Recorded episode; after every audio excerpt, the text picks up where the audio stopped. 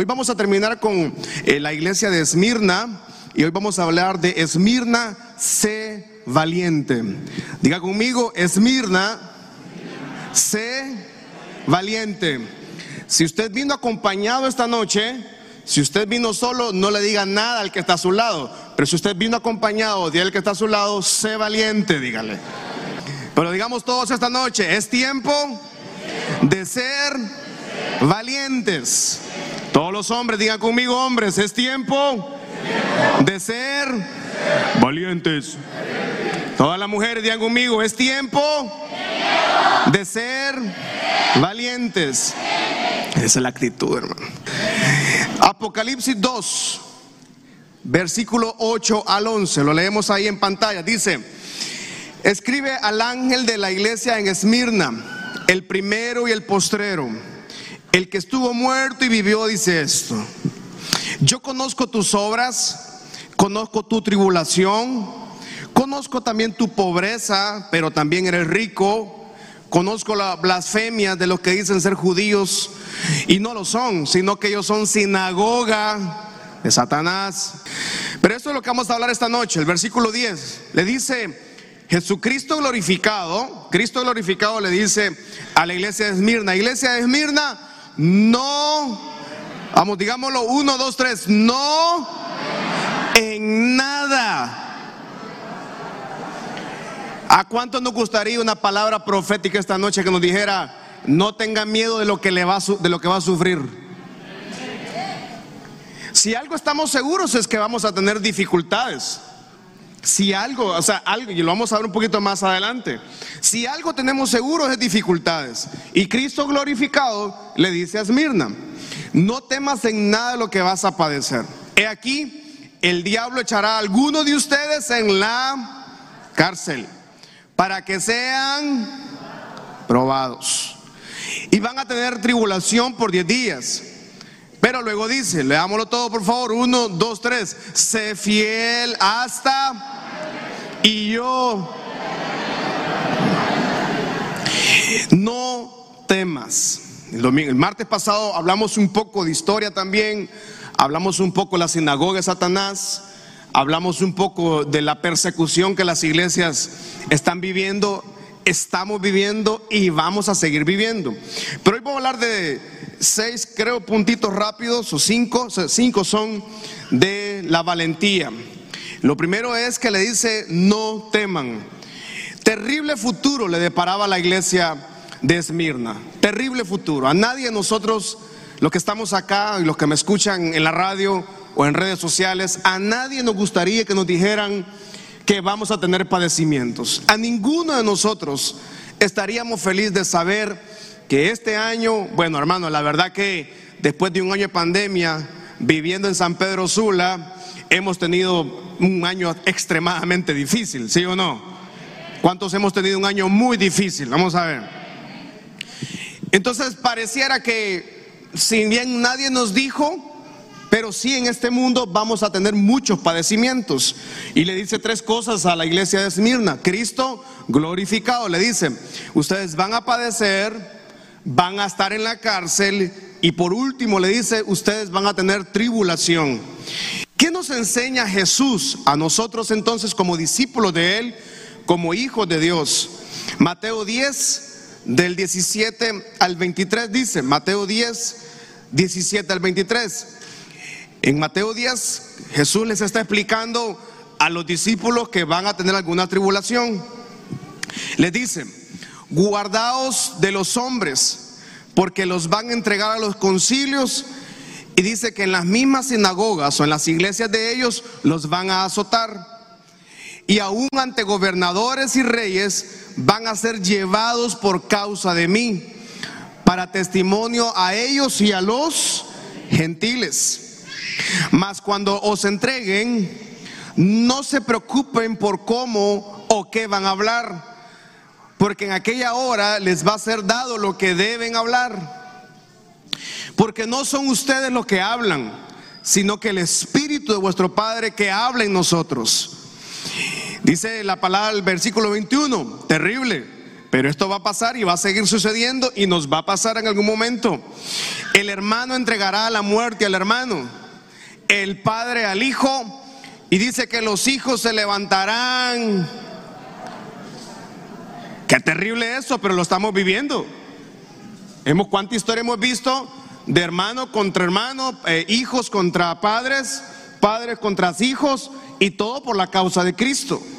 Y dice que los van a hacer morir. Versículo 22. Y van a ser aborrecidos de todos por causa de cuál nombre? De Jesucristo. O sea que está profetizado que vamos a ser aborrecidos por causa de de Cristo. Y dice el versículo 22, la segunda parte, leámoslo 1, 2, 3, más el que persevere hasta el fin, este será salvo. El 23 dice, cuando los persigan de esta ciudad, vayan a la otra, porque de cierto les digo que no acabaréis de recorrer toda la ciudad de Israel antes que venga el Hijo del Hombre. Cristo entonces, Jesús, perdón, como maestro le está diciendo a los discípulos que como discípulos de él iban a ser aborrecidos, en las mismas iglesias iban a ser azotados, eh, un hermano de ellos los iba a entregar, padres iban a entregar a los hijos, hijos iban a entregar a los padres, todo por la causa de Cristo. Nosotros seguimos viviendo esas temporadas difíciles. Nosotros, usted y yo, como familia de la fe, como cristianos, como creyentes de que Cristo está en nosotros y nos ha dado una vida y vida en abundancia, nos encontramos siendo aborrecidos por el mundo. Lo que pasa es que todavía San Pedro Sula, esta bella ciudad que Dios nos ha regalado, nos ha prestado para vivir acá, es una ciudad bendecida con un gran avivamiento todavía. Sin embargo, usted sale de esta frontera, se va a dar cuenta que en otras ciudades no tienen lo que usted y yo tenemos en San Pedro Sula, que es un avivamiento del Espíritu Santo todavía. Esa es una gran bendición. Usted lo encuentra en la empresa, lo, encuentra en el restaurante, lo encuentra en el súper, en la oficina. Yo he ido a bancos donde a veces la, la jovencita o el jovencito en la caja tiene un versículo bíblico y se les permite, ¿sí o no? En las oficinas, en la maquila, yo recuerdo antes de aquí viene a la iglesia, viene a la iglesia una, una jovencita que ella es líder en la maquila del grupo cristiano. Es líder del grupo, o sea, tiene no sé cuánta gente. Ya hace poco me dijo, y me la encontré aquí en la iglesia, hermana, ¿cómo va el ministerio? De... Eso va volando, pastor. ¿Cuándo va a ir a predicar? Me dice. Y yo así como que, ay, no, me da miedo ahorita. Yo, bro, cuando quiera, pues, le digo yo, ¿verdad? Porque ella tiene, ella cierra, cierra, ¿cómo se llama? El comedor y se llena. Yo fui a predicar antes de la pandemia. Fui a predicar ahí en la maquila, hermano. Eh, mire, pero así, fuego pentecostal, va. Ranga, ranga, ranga, ranga y todo. Y todos ahí en la maquila, todos. Pero gritando los hermanos, los, operarios de la maquila. Un sábado tuve que ir, eh, no en hora de trabajo, no va a creer que ando yo interrumpiéndolos del trabajo, ¿verdad? Qué libertad la que tenemos todavía en San Pedro Sula. Damos gloria a Dios por eso, hermanos. ¿Eh? Denle un aplauso de júbilo al Señor, de agradecimiento por la libertad que todavía tenemos. Usted, usted en su casa, usted pone música, porque todos los que estamos aquí en su casa, usted pone alabanzas. Usted no pone, usted no, si usted es una hermanita y que está despechada, usted no anda poniendo canciones del hermano El Buki, ¿verdad? anda poniendo ahí entonces los vecinos ya saben que la hermana en Cristo anda despechada porque tiene música del hermano del buque en la tarde, pues. Pero en la madrugada que se levanta pone a Marco Witt, ¿verdad? O también la gente que se ha enfermado en esta pandemia, antes de enfermarse, tenían música mundana. Y cuando se enfermaron, ¿verdad? Solo música de oración. Marco Witt, de madrugada te buscaré. Y antes tenía solo música, el hermano Chente, va a la, a la madrugada usted. Pero es verdad que usted pone música, alabanza y no es un problema. Gloria a Dios por lo que estamos teniendo. Pero eso, hermanos, lastimosamente tengo que decírselo, vamos a ser aborrecidos. Gloria a Dios por lo que estamos viviendo. Gloria a Dios por un martes en la noche, en plena pandemia, 13 de julio. Se lo digo yo, que, que conozco y sé cómo está el mundo de la iglesia en general. Qué difícil la está viviendo la iglesia evangélica, no solo en Honduras, sino en toda Latinoamérica. Y nosotros aquí tenemos la bendición que tenemos un culto con gente. Eso es glorioso. Eso damos gloria a Dios por lo que Dios nos ha permitido, por el hambre del Espíritu Santo, por recibir del Señor. Sin embargo, Cristo glorificado le dice a Esmirna ya, vas a sufrir, le dice. Y, cuando Cristo, Jesús como maestro, le está diciendo a los discípulos, ustedes van a ser aborrecidos por causa de mi nombre. Van a, los van a entregar. Y esperamos que, bueno, si ojalá Dios venga por nosotros pronto, ¿verdad? Porque si no nos va a tocar cruzar esos días difíciles. Todavía usted en Honduras vivimos esa libertad. Usted viaja, usted va en un avión, va usted todavía en Honduras tenemos esa libertad. Pero acá cerquita de nuestros países vemos que ya hay una gran pruebas contra la iglesia. Ya vemos eh, países desarrollados incluso como Europa, que son países muy lindos y algunos hermanos viven allá y ellos pueden dar fe. De hecho, si usted tiene un familiar en Europa viviendo, le van a decir que es cierto, el Evangelio está literalmente cerrado. Dos que tres iglesitas y ahí van tratando de avanzar muchos hermanos. Y yo oro al Señor que algún día más bien nosotros podamos llevar el Evangelio a estos países de Europa, ¿verdad? Que de acá de Honduras logre salir misioneros a estas naciones a fundar iglesias en Europa, ¿verdad? Porque el, hondureño que viaja a Europa, que va a trabajar, aparte que va a trabajar, debería también no olvidar su fe. Yo sé que ni me están viendo, pues, pero bueno. Pero hay muchos hermanos que están en Europa, que son de aquí de la iglesia, que nos escriben, que siempre están pendientes de la transmisión, incluso siempre están orando al Señor, están perseverando en la fe. Pero acá en Honduras todavía nosotros tenemos esa libertad, hermano. Y, lastimosamente damos, nos damos a conocer o nos damos cuenta qué tan buena era la libertad hasta que la perdemos.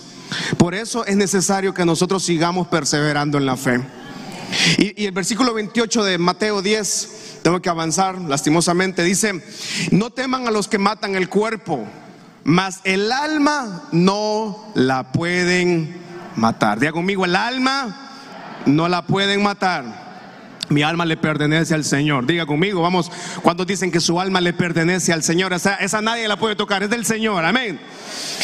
Teman más bien aquel que puede destruir el alma, el cuerpo en el infierno. Isaías 51, 12 al 16 dice, yo, sí, yo soy quien te consuela.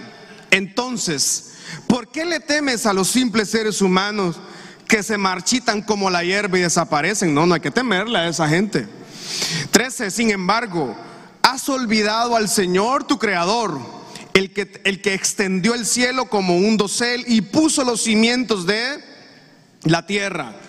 ¿Vivirás en constante terror de los opresores humanos? ¿Seguirás temiendo el enojo de tus enemigos? 14 dice, ¿a dónde están ahora su furia y su enojo?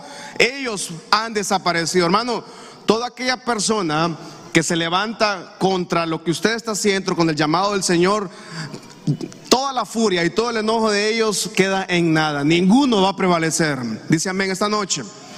Pronto quedarán libres los cautivos. La prisión, el hambre y la muerte no serán su destino. O sea, en otras palabras, aunque padezcamos prisión, aunque terminemos eh, producto de, lo que el enemigo quiere aborrecernos y, y, solo por ser cristianos evangélicos, dice, la prisión, el hambre y la muerte no serán nuestro destino. Diga conmigo, la prisión, volvemos atrás por favor, la prisión, el hambre y la muerte no serán mi destino, ni el destino de mis generaciones. Versículo 15. Pues yo soy el Señor tu Dios, que agito el mar, haciendo que rujan las, las olas. Mi nombre es Señor de los ejércitos celestiales. Diga conmigo, yo sirvo al Señor de los ejércitos celestiales. Y algo que nos causa temor es cuando nos amenazan, ¿verdad? Todos nos han amenazado algún momento en la vida. A todos. No quiero preguntar aquí para no exponer a nadie, pues. Pero en algún momento nos han amenazado. Pero la amenaza que hablamos aquí es por causa de la fe cristiana. Es, es, una, es porque yo amo al Señor, porque yo sirvo al Señor, porque usted ama al Señor, porque usted decidió servir al Señor. Es porque usted decidió serle fiel al Señor. Entonces los enemigos naturales se levantan contra usted. Pero todos esos enemigos naturales, todos, ninguno va a prevalecer. Lo que va a prevalecer es el plan del Señor para su vida. Diga conmigo, lo que va a prevalecer. Vamos, dígalo fuerte, lo que va a prevalecer es el plan y el propósito del Señor para mi vida. Número dos, confiar. Hablamos primero de no temer. Ya conmigo, no es tiempo de temer. Número dos, es tiempo de confiar. Juan capítulo 16, versículo 33. Número dos, confiar. Estas cosas les he hablado para que en mí tengan paz. Y diga conmigo la segunda parte. En el mundo tendremos, pero confiar yo he vencido al mundo. En todo el capítulo 16, Jesús está despidiendo a sus discípulos. Usted lo revisa en su hogar. Todo el capítulo 16, Jesús se está despidiendo. Y para despedirse de sus discípulos le dice eso. En mí van a encontrar paz. Y les dice una promesa. En el mundo van a tener aflicción. Pero luego le dice, confiar. Debemos confiar en Él porque Él ya venció al mundo. La victoria de Jesús es nuestra victoria. Anótelo ahí, por favor, diga conmigo, la victoria de Jesús es nuestra victoria.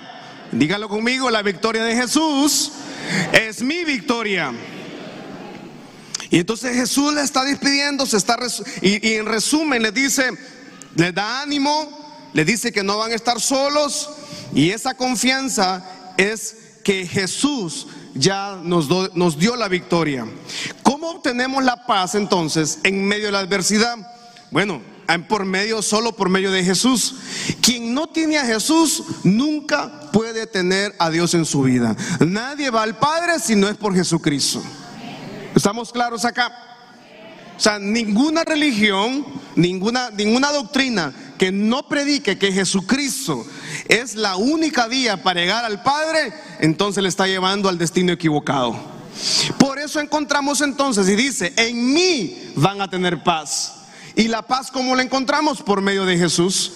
Si no tenemos a Jesús, nunca vamos a encontrar la paz. Romanos 5.1 dice, justificados pues por la fe, tenemos paz para con Dios por, por medio de nuestro Señor Jesucristo. Jesús, hermanos, en Juan 16, 16, 33, Él no promete el paz. Oiga bien esto. En ese versículo, Él no promete paz. La paz la ofrece. ¿Qué quiere decir esto? Que yo, para recibir la paz, yo necesito venir a Jesús. Y ahí es donde todas las religiones del mundo y las creencias religiosas o los adversarios o los que son ateos se quedan viviendo una vida en lo natural porque rechazan la figura de Jesús. La paz en Juan 16, 33, eh, Jesús no promete paz. De hecho, lo que Él promete es aflicción. Él dice, en el mundo vamos a tener aflicciones, vamos a tener tribulaciones. Pero dice, en mí, a través de la figura de Jesús, obtenemos esa paz. ¿Cuántos tienen paz en su vida? Vamos a ver. Jesús declara entonces, confiar. Dice, yo ya he vencido al mundo. Y la leemos así tal vez de manera rápida. Nosotros confiar en Juan 16, 33, por favor atrás. Y podemos leer rápido y decimos, Jesús ya dice, Él ya ha vencido al mundo. Sin embargo, cuando Jesús está diciendo este versículo bíblico, él está declarando algo sumamente importante. ¿Qué está declarando? Él, Jesús totalmente hombre, pero también Jesús totalmente la persona de Dios o el Padre Celestial en la tierra. Y él dice algo, yo ya he vencido el mundo. Después de esos versículos, Jesucristo estaba pronto a ser crucificado. Él pronto estaba a ser sacrificado en la cruz del Calvario. Y entonces él declara que él, aunque iba a ser arrestado, iba a ser humillado, iba a ser abandonado, iba a sufrir, iba a ser torturado y también iba a ser ejecutado. Él mismo dice, pero confíen, porque yo ya vencí al mundo, dijo él. Cuando él dice, confíen que yo he vencido al mundo, él sabía que se estaba sometiendo en ese momento que él dice ese versículo, Judas ya está negociando su entrega por unas cuantas monedas de plata. Pilato estaba pronto a entregarlo también. Las autoridades religiosas, los sacerdotes, el sumo sacerdote, todo mundo, los discípulos mismos iban a correr. Usted se acuerda que hasta Pedro salió corriendo, huyendo, todos tenían miedo. Y él como hombre, Jesús como hombre dice, pero tranquilos, confíen porque yo ya vencí al mundo. En otras palabras, Jesús fue a la cruz sin temor ni tristeza. Jesucristo sube como un cordero inmolado, pero también subió como un conquistador. Y esa misma conquista en la cruz del Calvario es entregada a todo aquel que cree. Si usted ya tiene a Jesucristo en su vida, usted tiene entonces el Espíritu del Espíritu Santo, tiene, a Cristo en su corazón y ese mismo Espíritu que tenemos nos lleva a vivir una vida de confianza y de conquista que independientemente de lo que estemos afrontando, independientemente de los dolores, de las tristezas, de las aflicciones, de la incertidumbre, del miedo, confiar, dice Jesús, porque yo ya vencí al mundo en la cruz del Calvario. En otras palabras, cuando usted y yo entramos a una tribulación, entramos confiados que la victoria y la conquista está en nuestras manos. no porque somos buenos, no porque somos mejores, es porque Cristo venció en la cruz del Calvario la muerte, la enfermedad la tristeza, el odio, la tribulación. Él nos entregó la victoria. Alguien dice amén esta noche, vamos. Y él, nos dice, ese es el fundamento de nuestra paz. Vamos, dele fuerte ese aplauso al Señor. O sea, esta es una doctrina pura, fuerte, porque nadie puede encontrar paz en la tierra, nadie, ni la vacuna, Hombre, peores. Con miedo andamos más bien. Nadie en esta tierra nos entrega paz. Un carro, una casa, una, una cuenta bancaria, una visa, un pasaje aéreo. Eh, todo lo que la vida nos da una paz, lo que nos entrega es una satisfacción momentánea, pero solo Cristo nos entrega paz. Por eso Él dice, en mí es que van a tener paz. Nadie puede experimentar la paz si no tiene a Cristo en su corazón. Número 3, persistir. Segunda Timoteo 3, 10 al 17. Segunda Timoteo 3 dice, pero tú, Timoteo, has seguido mi doctrina, mi conducta, mi propósito, mi fe, mi paciencia, mi amor, mi paciencia nuevamente, persecuciones, padecimientos como los que me, vinieron en Antioquía, en Iconio, en Listra, persecuciones que yo he sufrido y de todas me libró el Señor. Ah, estamos hablando número tres. Número uno hablamos no temer. Número dos confiar. Número tres persistir. Timoteo 3:12 dice, y también todos los que quieren vivir piadosamente en Cristo Jesús padecerán ¿Cuántos están listos para la persecución? Versículo 13. Mas los malos hombres, los engañadores irán de mal en peor, engañando y siendo engañados.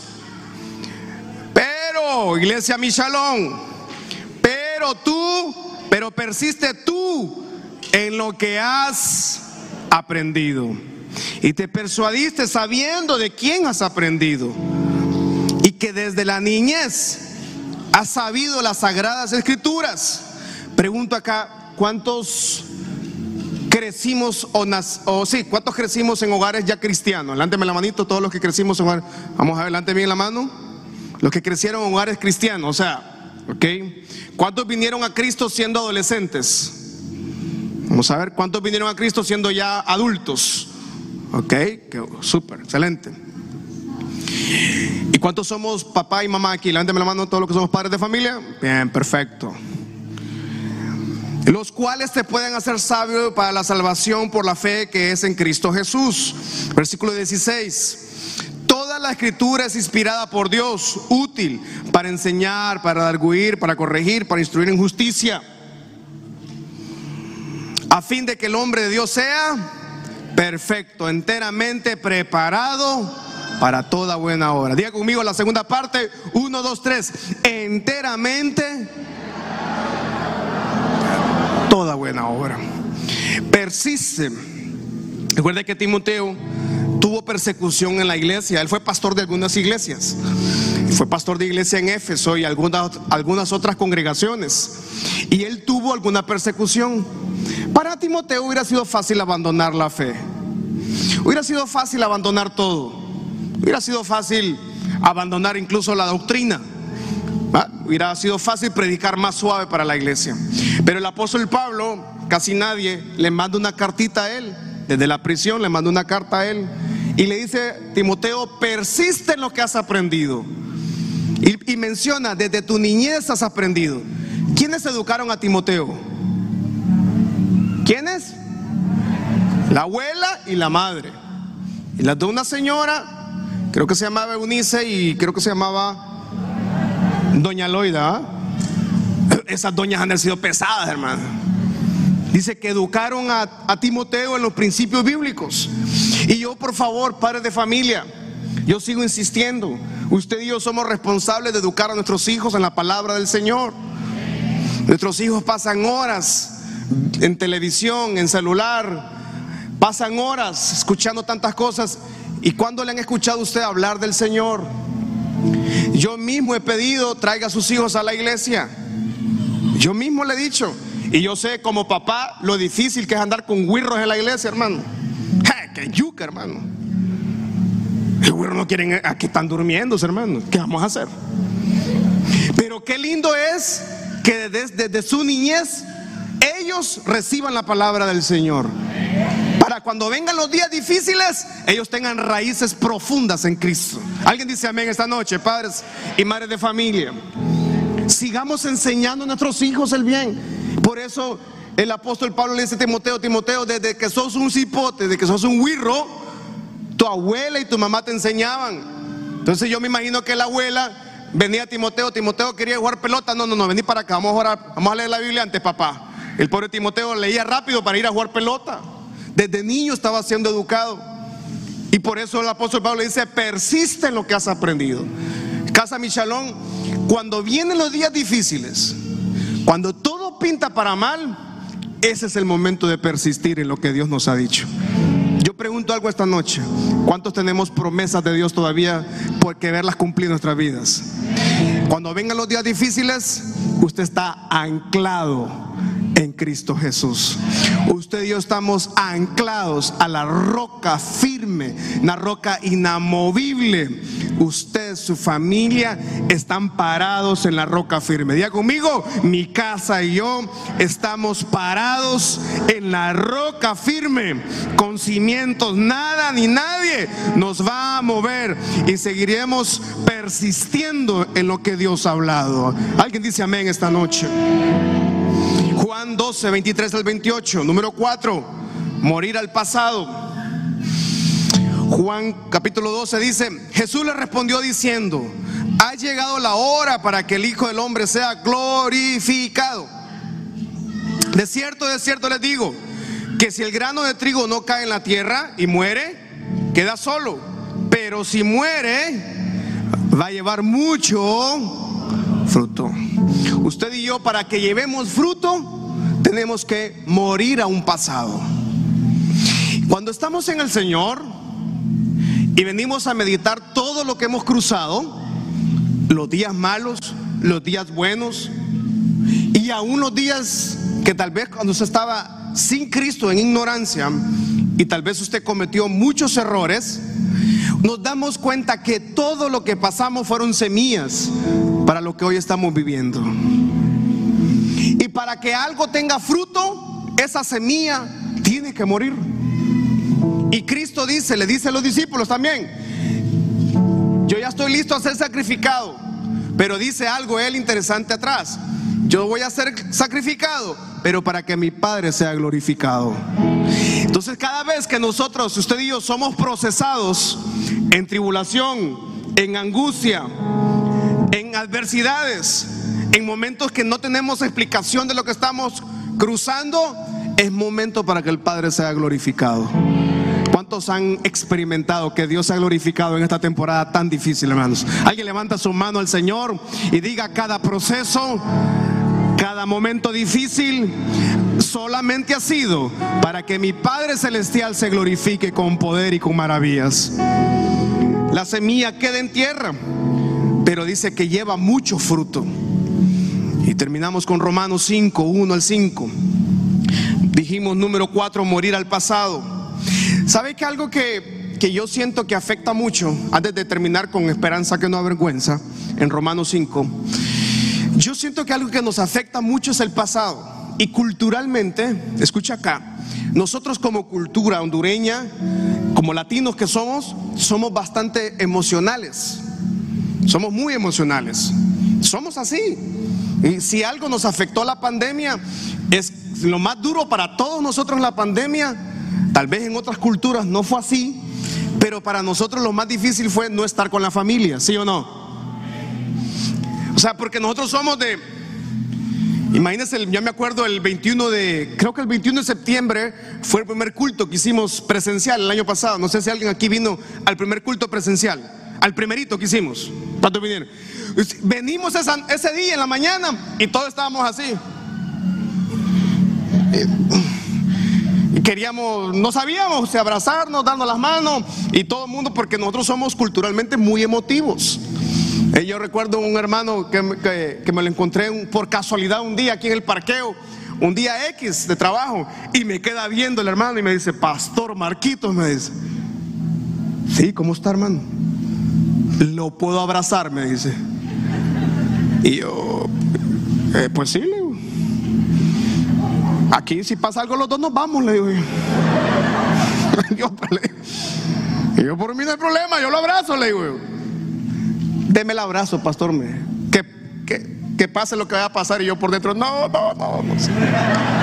No pase, Señor. Y nos dimos un abrazo al parqueo. Hasta el día siguiente nos separamos con el hermano. Pero fíjese que algo que tenemos nosotros es que nos cuesta, eh, y yo le pido esto, hermano, cerrar ciclos. Siempre estamos eh, es interesante porque en Cristo venimos y tenemos una nueva vida, ¿verdad?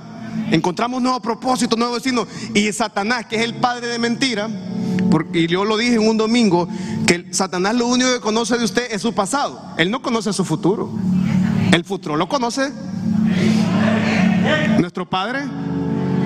Eh, nuestra vida está en las manos del Padre Celestial y Él conoce nuestro, porque Él nos lleva de victoria en y quiere decir que si Él nos lleva de victoria en victoria es porque Él ya conoce nuestro futuro, pero Satanás no conoce. Él sabe que usted en manos del Señor, usted va a ir de victoria en victoria. Y fíjese que el enemigo es experto en siempre traer el pasado al presente. Pum, recuerda. ¿Te acordás, fulano? ¿Te acordás de allá? Y los matrimonios pasan peleando por problemas de hace 20 años. Y, los hijos, que los hijos crecen, desarrollan y, le echan, y si se le fue mal en la vida, le echan la culpa al abuelo. Es que este, mire, es que mi abuelo, es que por mi abuela, tu abuela, no la tuya. Y que es que mi mamá fue. Sí, yo estoy, yo estoy mal por mi mamá. Y la pobre doña ya, no, hermano. Y tal vez la abuela, hermano, alegre, comiendo carnita asada. y los nietos, no es que por mi abuela estoy mal yo. sí, pues es la culpable. Y la abuela ya comiendo tortillas tostadas alegre en el pueblo, ¿verdad? Y por eso es que necesitamos morir al pasado. Y yo sé que es difícil lo que estoy diciendo. No, yo no lo estoy sacando así como, ay, sí, hermano. No, no, yo sé, pero cada quien sabe el dolor que le acumuló el pasado. Pero cuando yo vengo al Señor encuentro paz. Yo no le estoy diciendo acá que sí, hermano, tranquilo, olvide eso ya. No, si hay, hay personas aquí que tienen procesos dolorosos, procesos duros de...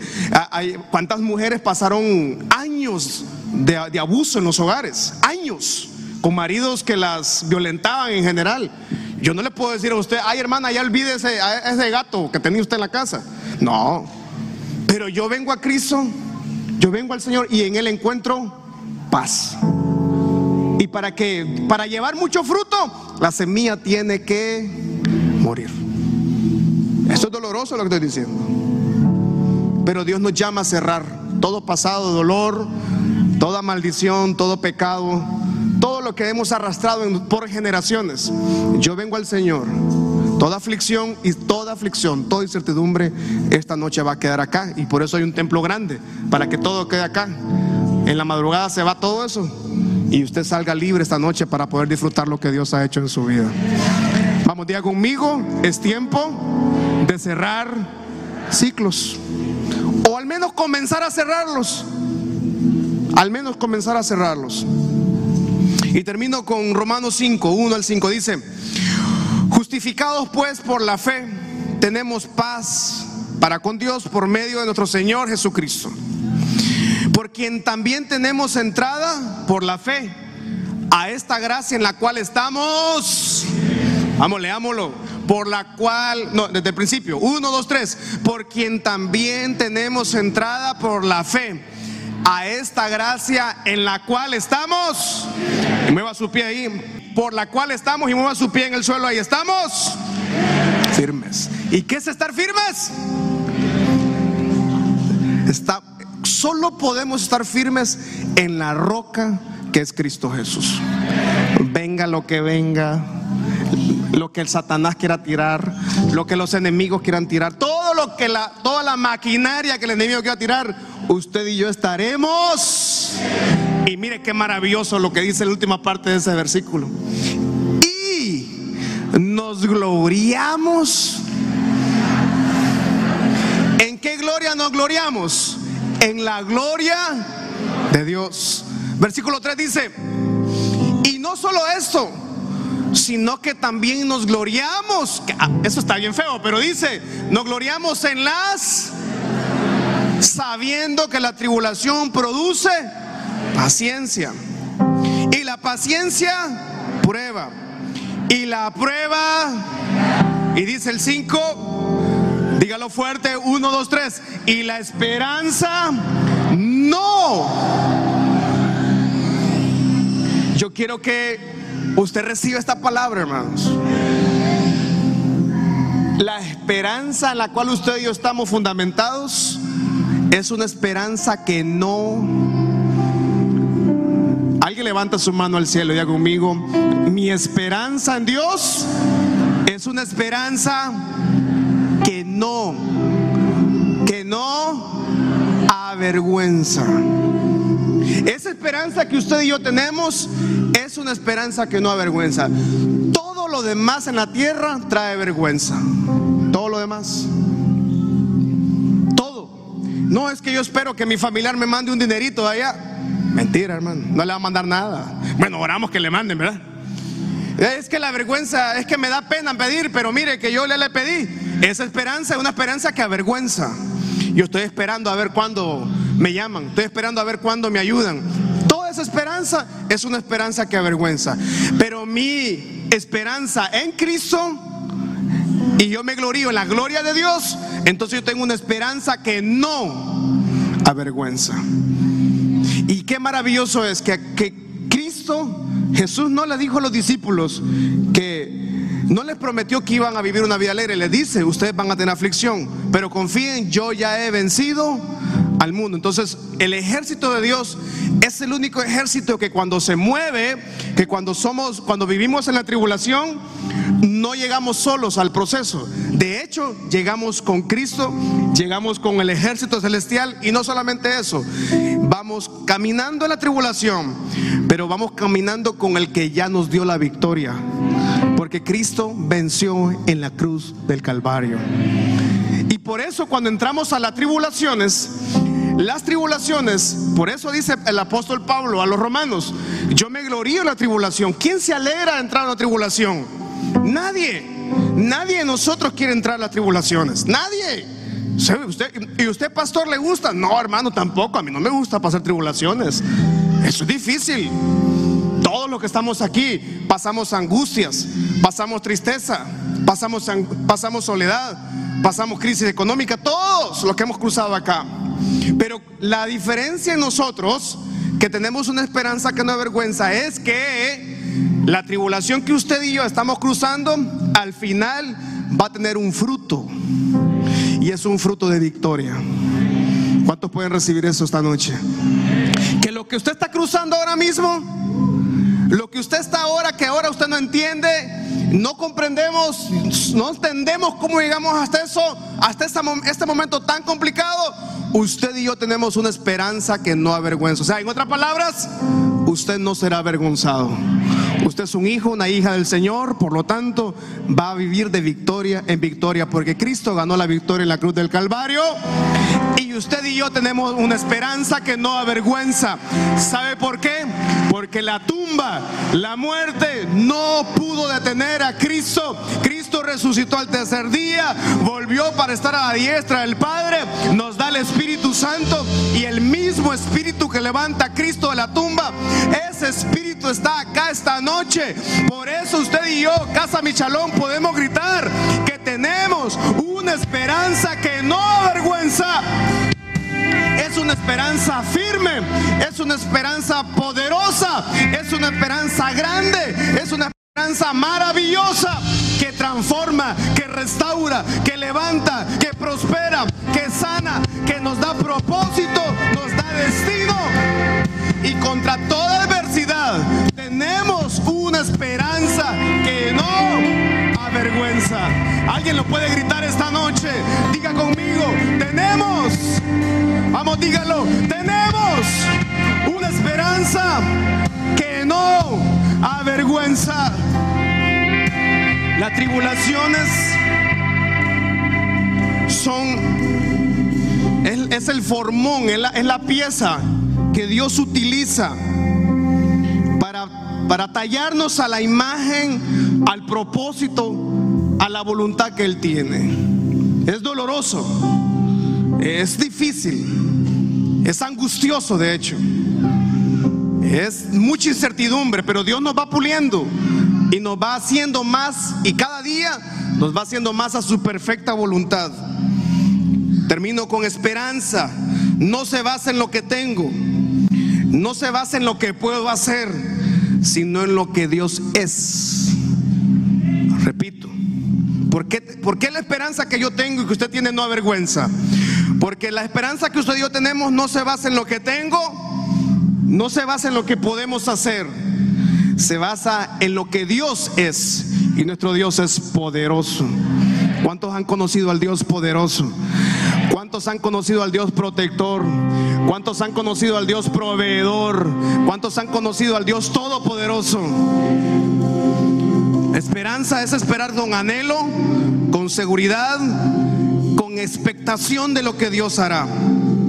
Esperanza es certeza que esta tribulación que usted y yo estamos viviendo producirá frutos y frutos que no avergüenzan. No vendrá vergüenza sobre su familia. Lo que vendrá sobre su familia será la gloria del Señor. Lo que el enemigo ha tratado para mal, lo que el enemigo ha, programado para que sea para mal, Dios lo va a transformar en frutos de bendición, en frutos de, de alegría, en frutos de bendición, en frutos de prosperidad. Todo el mal que el enemigo ha trabajado contra usted, mi esperanza no avergüenza, sino que traerá frutos y frutos que no avergüenzan sé fiel hasta la muerte y yo te daré. Sé fiel hasta la muerte y yo te daré la corona de la vida. En ti pongo mi esperanza, una esperanza que no avergüenza. En ti pongo mis días difíciles, mi aflicción, la enfermedad, la deuda, la crisis en el hogar, la crisis en el matrimonio. Esta noche yo pongo mi esperanza en ti y es una esperanza que no avergüenza. Diga esta noche sobre mi familia no vendrá vergüenza. Sobre mi familia viene la bendición del Señor. Sobre mi familia llega la gloria del Señor. Sobre mi matrimonio, sobre mis hijos, sobre mis finanzas, sobre mi hogar, sobre mi salud llega la gloria del Señor. Y esta noche nos anclamos a la roca firme que es Cristo Jesús. Estaremos firmes. Casa Michalón, dígalo, vamos esta noche. Diga conmigo, estaremos firmes. Vamos, dígalo, estaremos firmes. Mi casa, mis hijos, mi familia, mi matrimonio, el propósito del Señor, la unción del Señor, el Espíritu Santo.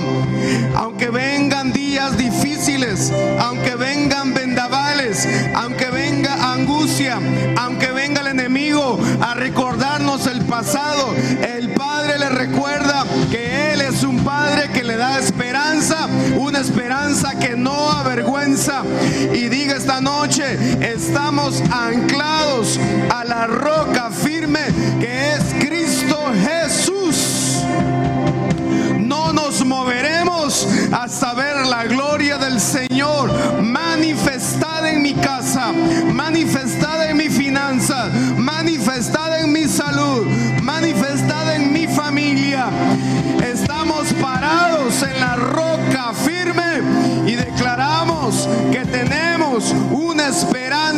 que no avergüenza, una esperanza que no se basa en lo que tengo, una esperanza que no se basa en, en lo que somos.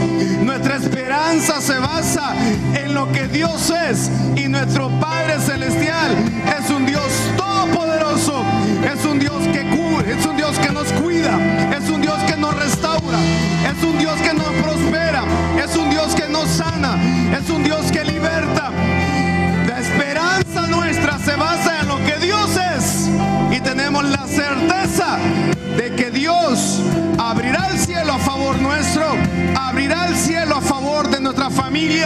y nos lleva a caminar de victoria en victoria. Jesús le dice a los discípulos, en este mundo tendréis aflicción, pero casa mi salón es tiempo de confiar, porque Él ya venció la muerte, Él ya venció el pecado, Él ya venció la maldición. Usted y yo ahora vivimos en la libertad que el Padre nos entregó. Y nos entregó una esperanza que no avergüenza. Dígalo fuerte esta noche. Recibimos.